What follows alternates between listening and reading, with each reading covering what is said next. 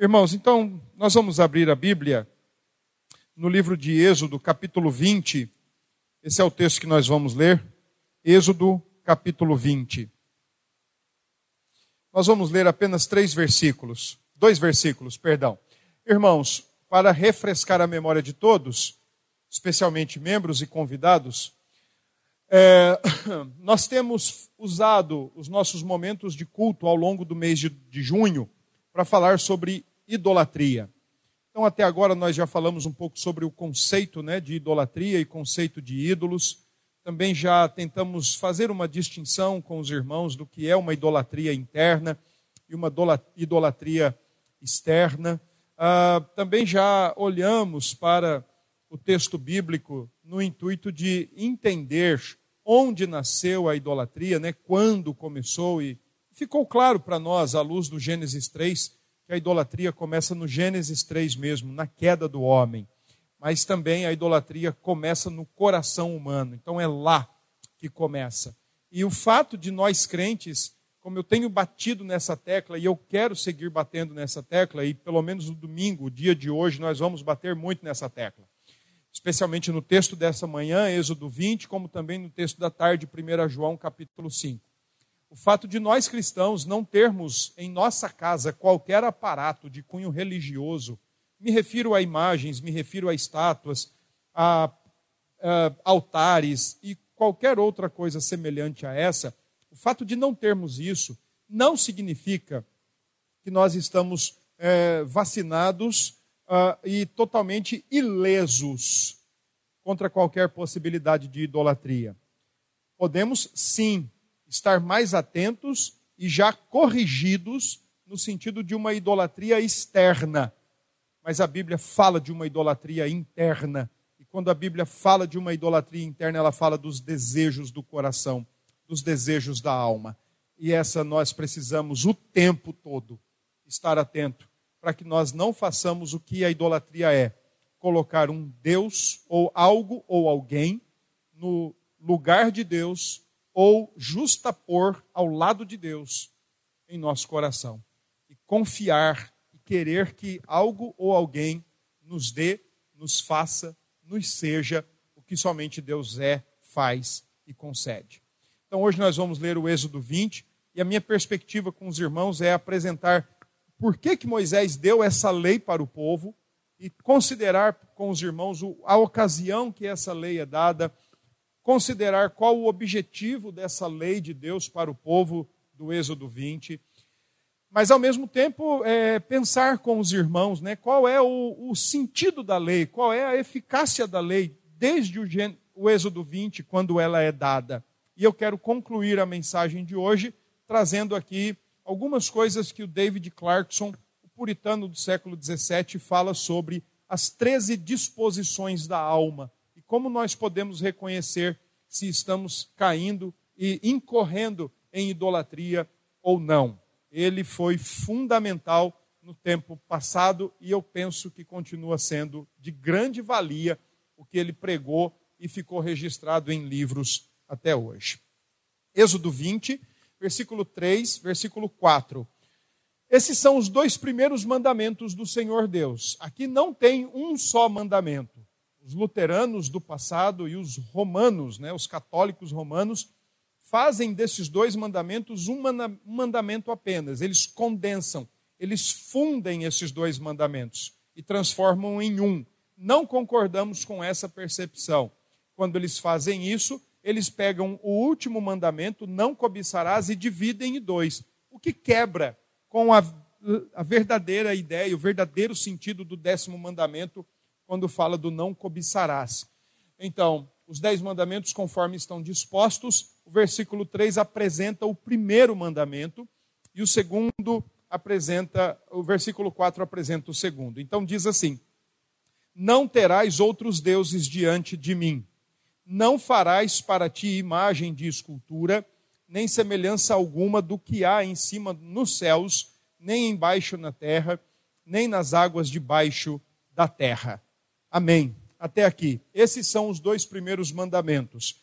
Será que nós cristãos estamos imunes, isentos ou é, de qualquer forma incapacitados de praticar a idolatria?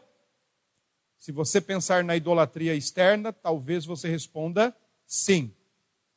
Mas se você for honesto com o ensino bíblico, e especialmente com os dois primeiros mandamentos, conforme nós lemos agora, a sua resposta tem obrigatoriamente de ser não.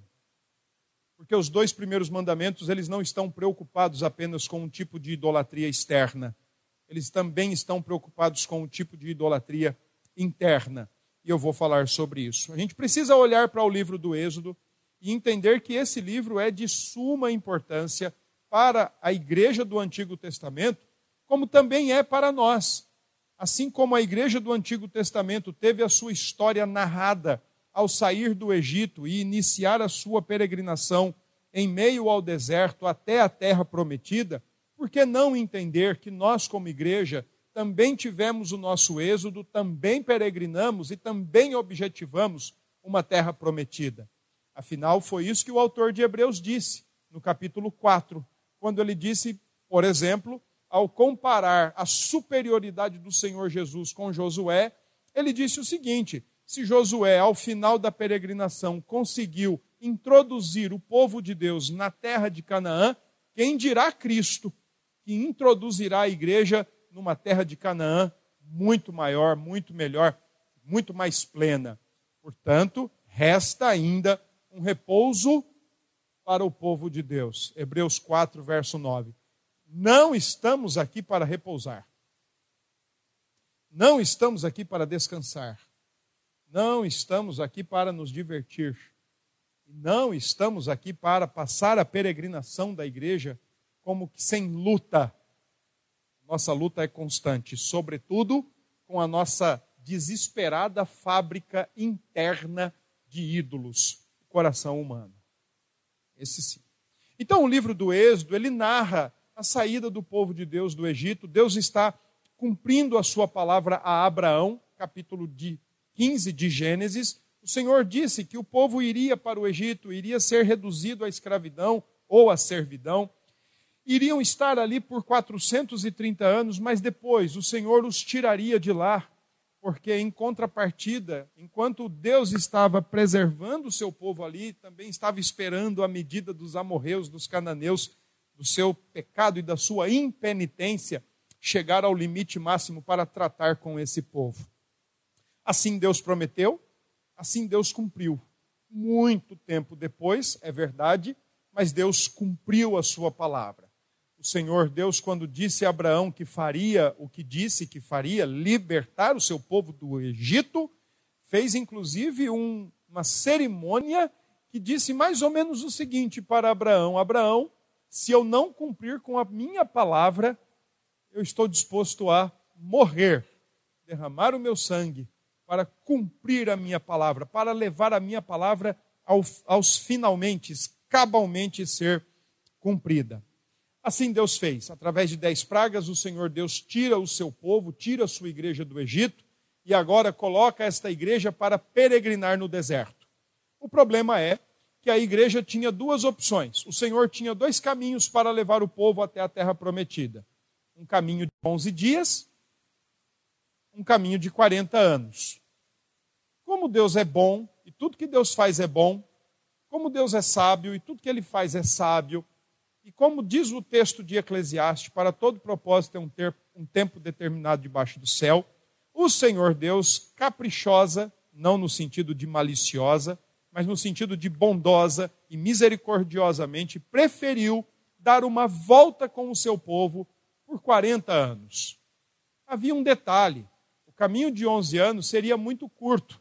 Talvez não daria tempo de aprender o que precisavam, como também não daria tempo de, de se desintoxicarem do que necessitavam. 430 anos dentro de uma servidão egípcia, 11 dias talvez fossem poucos para desintoxicação. Além do que, no meio do caminho de 11 dias, existiam os já perigosos e enxeridos filisteus, com quem se travaria briga. O povo de Deus só sabia amassar barro, fazer tijolo. Talvez não fosse uma boa ideia. Então Deus prefere levar o seu povo por 40 anos. para, como diz Deuteronômio 8, algumas coisas específicas. Primeiro, humilhar o povo, provar o povo, mostrar para o próprio povo o que está no coração do povo, mas, além disso, ensinar algumas lições preciosas, que é Deus quem livra o seu povo, que é Deus quem batalha pelo seu povo, que é Deus quem provê as necessidades do seu povo e que é Deus quem coloca tudo para o seu povo, que ele é tudo e todo para o seu povo. Do mesmo jeito Deus faz conosco. Do mesmo jeito, irmãos, do mesmo jeito Deus está fazendo conosco. Quando a água está amarga, Ele mostra para nós o que está no nosso coração, a gente reclama e aí a água é adocicada. Quando a gente está com sede, aparece água e nós tomamos, mas não antes sem reclamar. Quando a gente está cansado do pão do mercado ou do pão da padaria e a gente começa a murmurar, Deus manda alguma coisinha diferente, não porque Ele satisfaz nossos caprichos, mas para mostrar que a gente precisa do pão.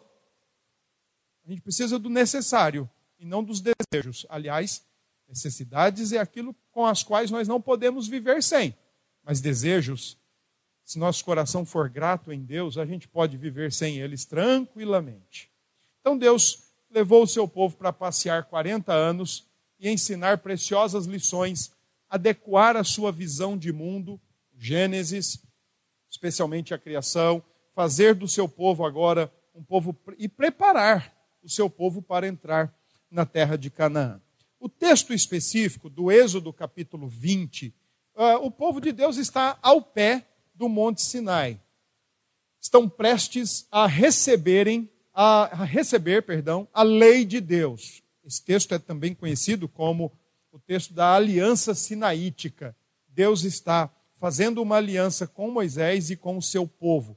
Ele continua a sua aliança com Abraão. Não há uma quebra, embora talvez a lei aqui tenha uma outra uma outra possibilidade de uso, mas na verdade, a aliança com Moisés e a aliança com Abraão são a mesma aliança, enquanto aquela é a aliança de uma promessa de uma grande nação e de um redentor que vai abençoar todas as famílias da terra, a aliança sinaítica é a aliança do cuidado de Deus, é a aliança da guarnição de Deus, é a aliança onde Deus cerca o seu povo com a sua lei, para que o seu povo agora, de maneira grata, o obedeça. Deus não está estabelecendo a lei como uma ferramenta ou um recurso condicional para a bênção salvífica ou a salvação do seu povo.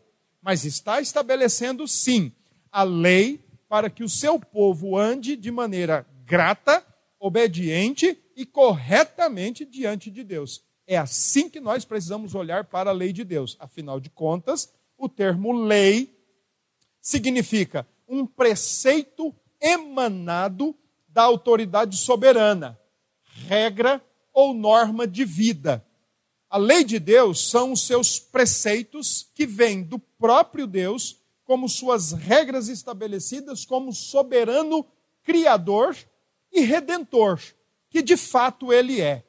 A lei, segundo um autor norte-americano, é a expressão do coração e do caráter do legislador. Não é à toa que uma das expressões mais marcantes e que tem tudo a ver com a lei de Deus é: sede santos, porque eu sou santo. E se você, depois do Êxodo 20, você fizer uma pesquisazinha rápida a partir do capítulo 20 de Êxodo até o final do, do, do Antigo Testamento, você vai ver a importância que a lei de Deus possui para o povo de Deus no Antigo Testamento. Quem medita nela é bem-aventurado. Quem ama a lei e guarda a lei não peca contra Deus. Quem cumpre a lei é bem-sucedido em, em tudo quanto realiza. O contrário também é verdadeiro. Quem ignora a lei é mal sucedido em tudo o que faz. Quem não guarda e não ama a lei de Deus peca e desagrada ao seu Deus e com isso sofre punições justas e retribuições devidas. O contrário também é verdadeiro. É só você lembrar, por exemplo, do Salmo 1. Enquanto o ímpio, ele anda, se assenta e se detém no caminho dos escarnecedores, o justo, ele ama a lei de Deus, ele medita na lei de Deus e então, tal qual palmeira plantada junto aos ribeiros, assim ele é. O contexto da lei de Deus, portanto, é o contexto de uma aliança. Deus dá aliança para o seu povo. O que, na verdade, é o soberano dizendo: ó, o negócio é o seguinte: se você olhar para o versículo 2, especialmente o versículo 2, esse prefácio da aliança, ou esse prefácio que o Senhor Deus pronuncia para o Moisés, enquanto o povo está lá embaixo, ao pé do Monte Sinai, esse, pre, esse preâmbulo, ele é de suma importância, porque aqui nós temos algumas informações. Primeiro, eu sou o Senhor. Então há uma identificação de quem é que está entrando ou fazendo aquele ato de conceder a lei. Segundo, ele diz: Eu sou o teu Deus. Eu te tirei da terra do da casa da servidão. Em outras palavras, eu sou o Deus de vocês, vocês são o meu povo. Então, andem na minha linha, andem do meu jeito. E então o Senhor Deus estabelece a sua lei, a fim de que o povo agora possa andar coerentemente com Ele, do jeito que Ele é, o Senhor que Ele é, o soberano que Ele é, o Criador e Redentor que Ele é, mas andar dentro da Sua palavra ou dentro da Sua presença, sendo então agradável para o povo. Curiosamente, é bom a gente entender que a lei de Deus está sendo dada depois a lei de Deus está sendo dada depois que o povo é tirado do Egito. Isso não é à toa. Porque um povo que é tirado do Egito e agora está se transformando numa nação, afinal de contas, estão recebendo leis e uma nação, ela de alguma forma, ela é composta por seus, ela é consistida por seus estatutos e leis. É, o que é que Deus está fazendo? Deus está cercando o seu povo que acabou de ser liberto, para que esse povo continue sendo livre. A, a, lei de Deus não é algo que aprisiona o ser humano, ou a lei de Deus não é algo que pesa os ombros do ser humano, que ele chega no final quase que é, sem forças para continuar na jornada. É o contrário. A lei de Deus é como trilhos para a igreja.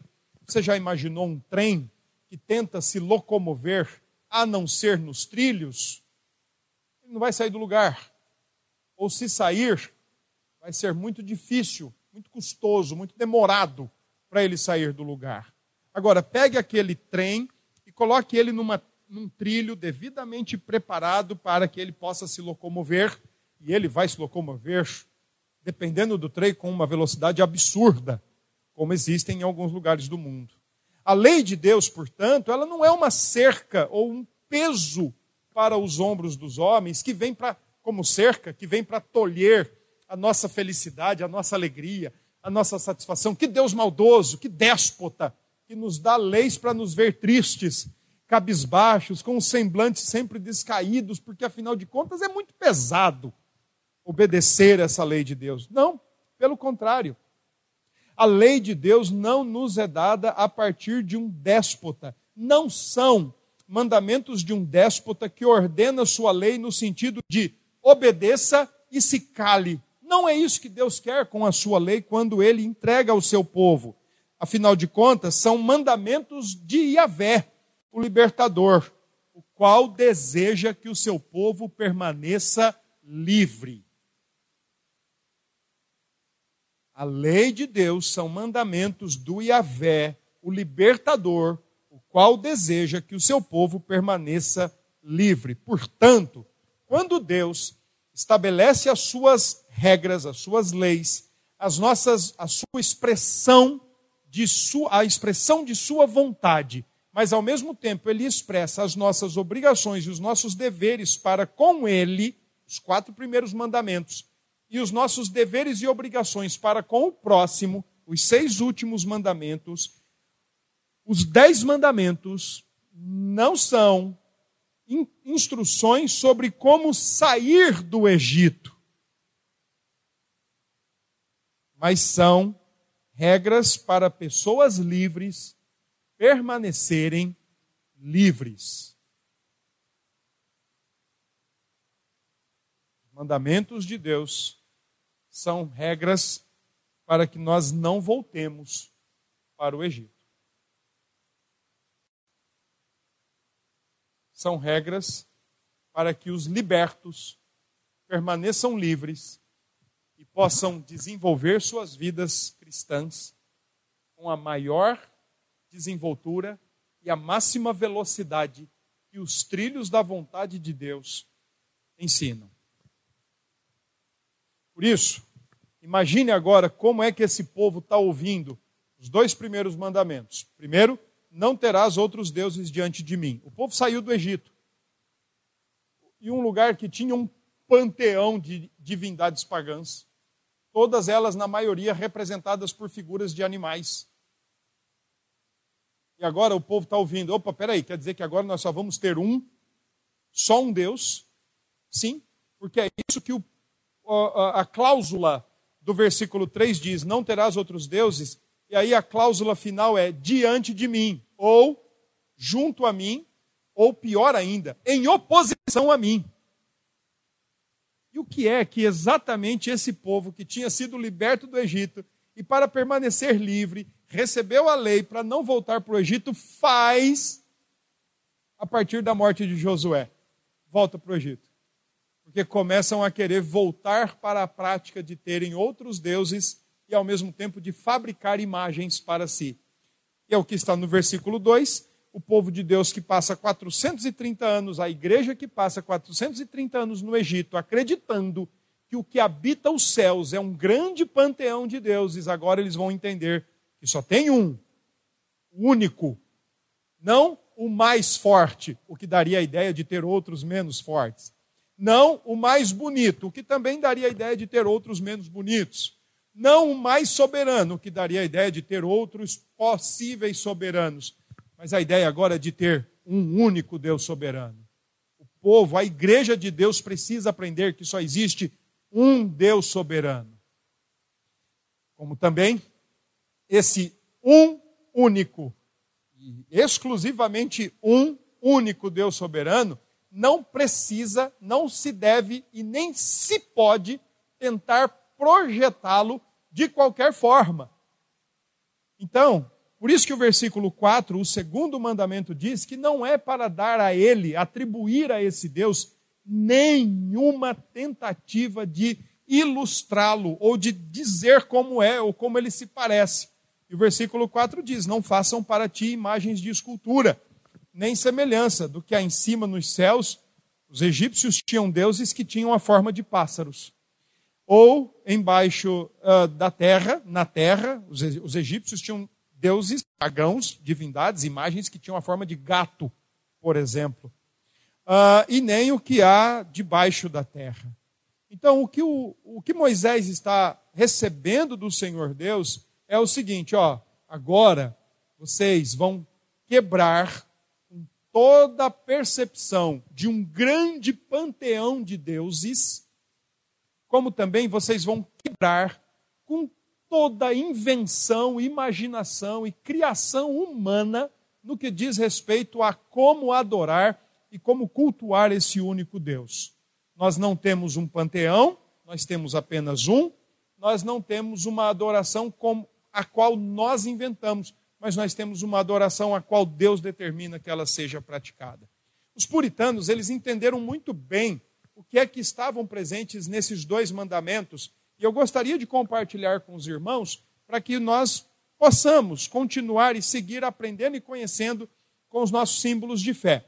Por exemplo, na pergunta 46 do breve catecismo, é dito o seguinte: o que exige o primeiro mandamento? No Êxodo 20, verso 3. O que está sendo exigido? O que é que Deus coloca como nosso dever? O primeiro mandamento exige de nós conhecer e reconhecer a Deus como o único verdadeiro, como o único Deus verdadeiro e nosso Deus, e como tal, adorá-lo.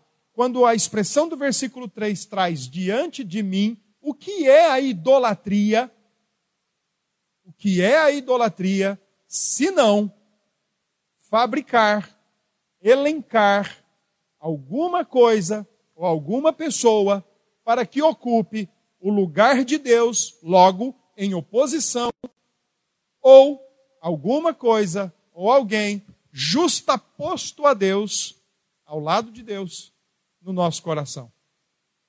Então, o mandamento 1, versículo 3, exige, ensina, é um dever nosso conhecer e reconhecer a Deus como o único Deus verdadeiro, nosso Deus, e tal como adorá-lo, único. Mas o que é que o mandamento proíbe? Versículo, a pergunta 47 diz o seguinte sobre o verso 3: O primeiro mandamento proíbe o negar ou deixar de adorar ou glorificar o verdadeiro Deus como Deus e nosso Deus e dar a qualquer outro a adoração e a glória que só a ele são devidas. Isso é idolatria. Quando todo o nosso pensar, quando o nosso desejar, quando o nosso amar, até mesmo quando nossos esforços são mais dedicados e mais direcionados a qualquer coisa ou a qualquer pessoa do que a Deus, nós estamos caindo em idolatria. Nós estamos deixando de adorar, conforme exigência do mandamento primeiro, o único Deus, e estamos prestando e direcionando culto e devoção para outra coisa que não o verdadeiro Deus.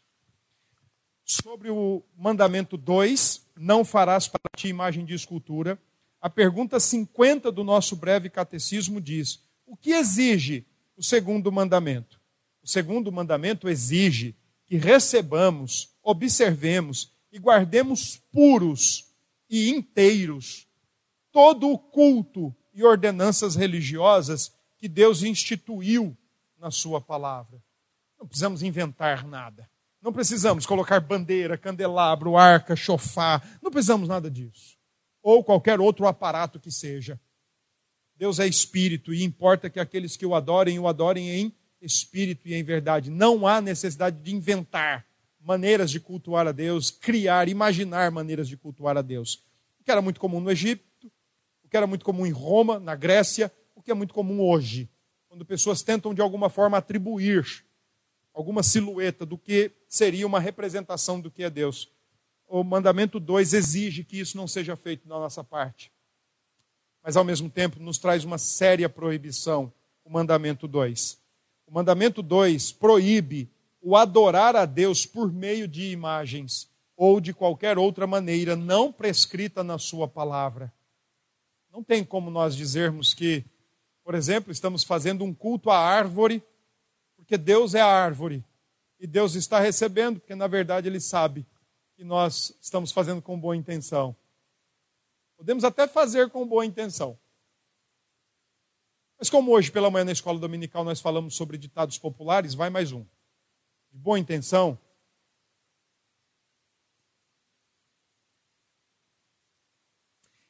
E eu quero complementar essa compreensão puritana do texto com a pergunta 105 do Catecismo Maior e apenas citar para os irmãos as proibições, duas proibições específicas do primeiro mandamento, quando diz: Não terás outros deuses diante de mim. A primeira proibição específica é contra o ateísmo, interpretaram os puritanos. Não se pode negar o único Deus. Aliás, o Salmo 14 diz que isso é uma irracionalidade ou burrice. Porque não dá para negar o que está dentro de você, na sua consciência, no coração, gritando e bradando. Não foi à toa, existe uma frase atribuída ao Sartre, filósofo do existencialismo, que dizia o seguinte: olha, que Deus existe eu não posso admitir, mas que todo o meu ser clama por ele, eu também não posso negar. Não tem como praticar o ateísmo. Mas também, o primeiro mandamento proíbe a idolatria, entre tantos outros pecados correspondentes que afetam a unicidade do Deus vivo. O Duma, um autor holandês, diz o seguinte: o primeiro mandamento aponta para o verdadeiro Deus, enquanto o segundo mandamento para a verdadeira religião. A grande pergunta é: estariam esses dois mandamentos funcionando em uma forma de cerca protetora ou trilhos para um andar veloz da igreja apenas contra a idolatria externa? De forma nenhuma os reformadores trabalharam os usos da lei. E dois usos da lei são importantes da gente compreender. Quando Deus dá a sua lei, primeiro, ele a concede para um uso teológico. E o uso teológico da lei é exatamente para revelar a nossa pecaminosidade. Então, se nós temos ídolos externos fora de nós, vamos lembrar do domingo passado do que o profeta Ezequiel disse: esses anciãos levantaram ou construíram os seus ídolos no seu coração. A lei de Deus não foi dada apenas para inibir atos externos, mas foi para revelar a nossa pecaminosidade, mostrar a nossa condição de pecado e mostrar que o nosso coração não consegue se alinhar ao padrão que Deus requer de nós e nos dirige para Cristo. Por outro lado, ou consequentemente, a lei também tem um uso normativo. Ela normatiza como nós devemos andar. E para aqueles que foram libertos do Egito, colocados a andar no deserto e receberam as regras da vida amorosas de Deus para andar mais veloz e andarem livremente, a lei normatiza como nós devemos agradar a Deus e por que nós devemos agradar a Deus numa vida de boas obras, de obediência de gratidão ao Senhor Deus. A lei não está lá só para dizer, não faça isso. E aí, como alguns crentes entendam, entendem, ah, eu nunca matei ninguém, então eu cumpro a lei. Ótimo, maravilha. Você é um exímio cumpridor da lei. E aí, quando você pergunta para essa pessoa e diz assim: Você já teve raiva de alguém? Você já sentiu ira de alguém? Elas, e essa pessoa diz: Ah, sim, já senti ira sim de alguém. Mas eu nunca puxei o gatilho. Não precisa. Porque, segundo Jesus, a ira contra uma pessoa é o equivalente do homicídio, é o equivalente moral do homicídio. A lei escancara a condição pecaminosa do nosso coração. Mas, ao mesmo tempo, ela normatiza como a gente deve andar diante de Deus. Era isso que Deus queria.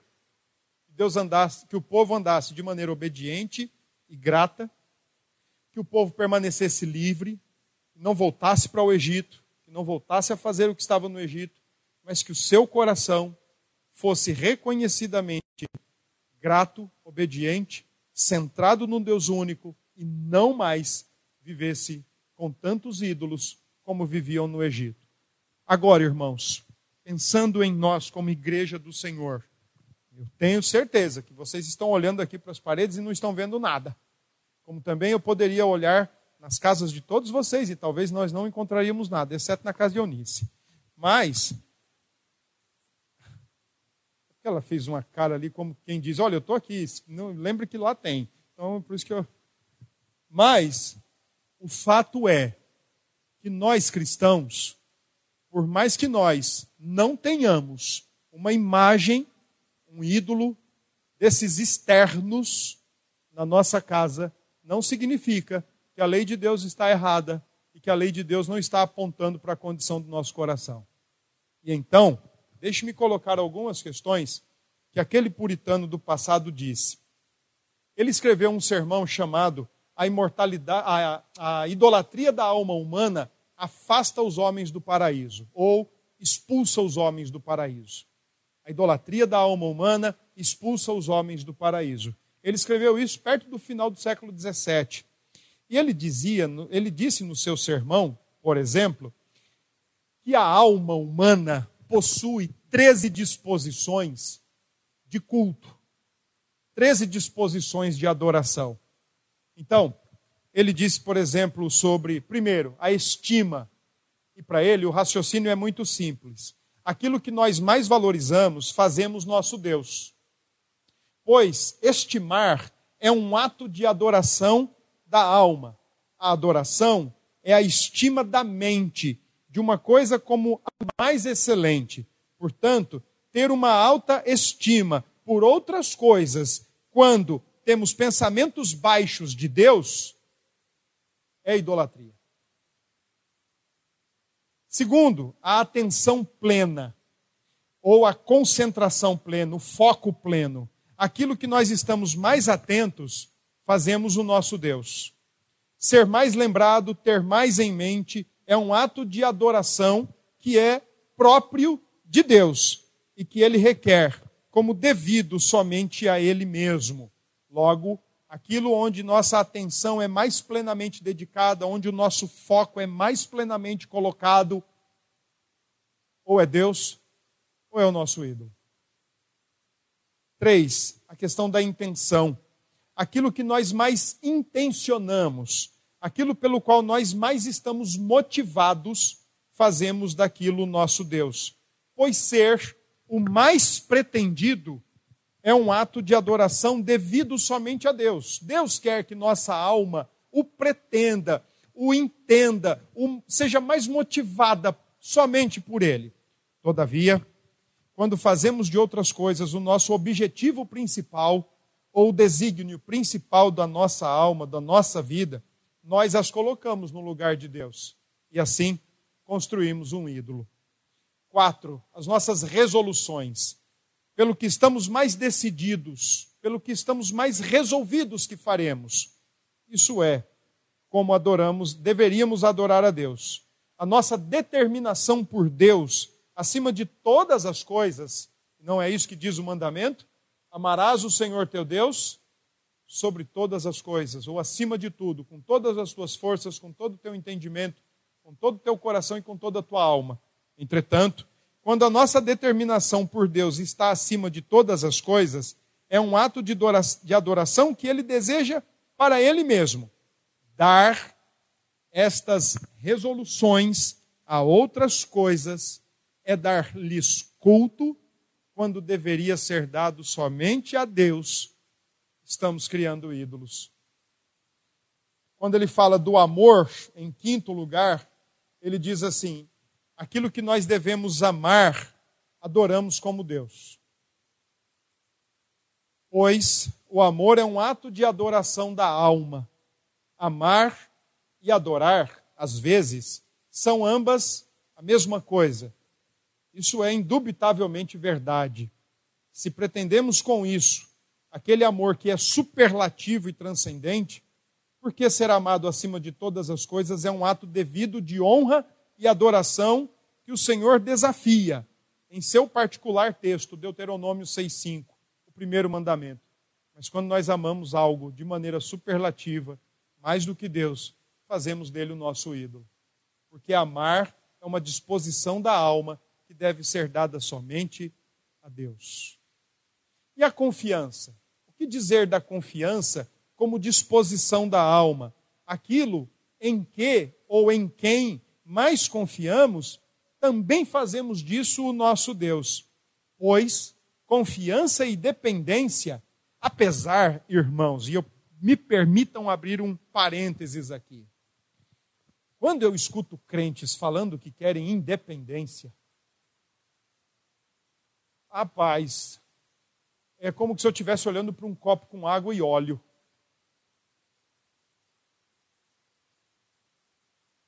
sabe, sabe, eu, olha, eu quero mais independência financeira, eu quero mais independência dos pais, eu quero mais independência disso, eu quero mais independência daquilo, eu quero mais. In...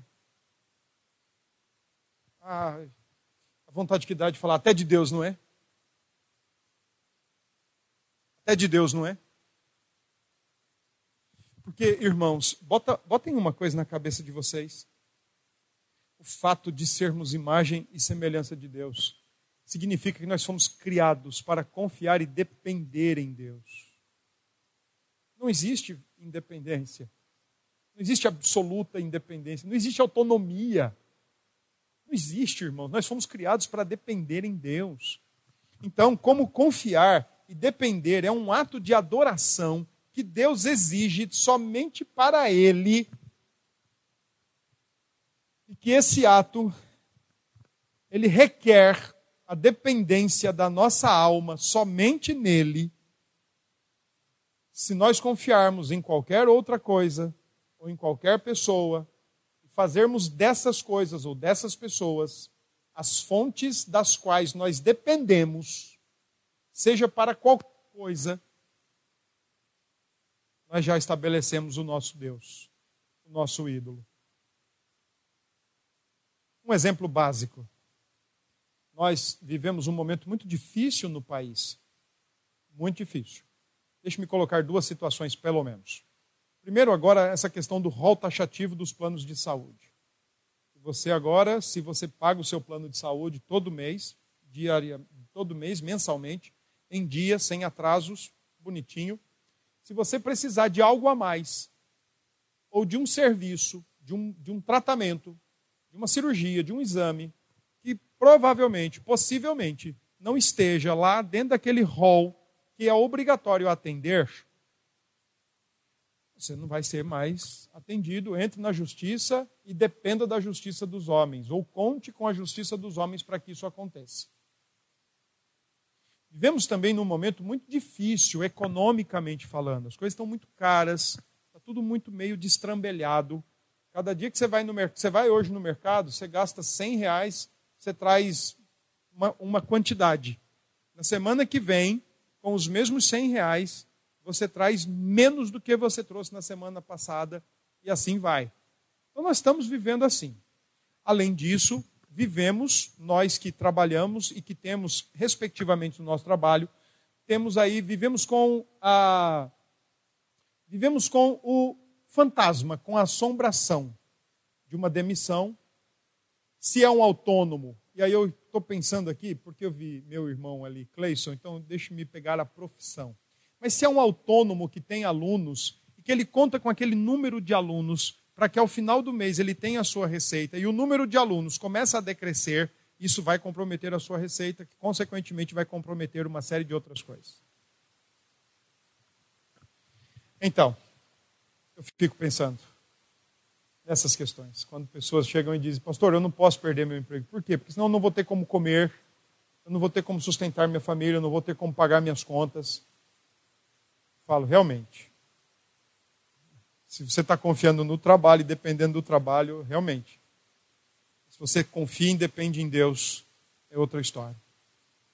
Olha, pastor, agora com essas questões do plano de saúde, se eu ficar doente, e aí tem gente que talvez já foi lá no, na internet, já deve ter conferido toda a lista de tratamentos, exames e consultas e disse: bom, aqui eu estou seguro.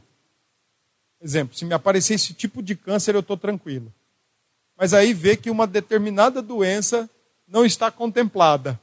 Então diz: olha, e se isso aqui me acontecer? E vidra ali.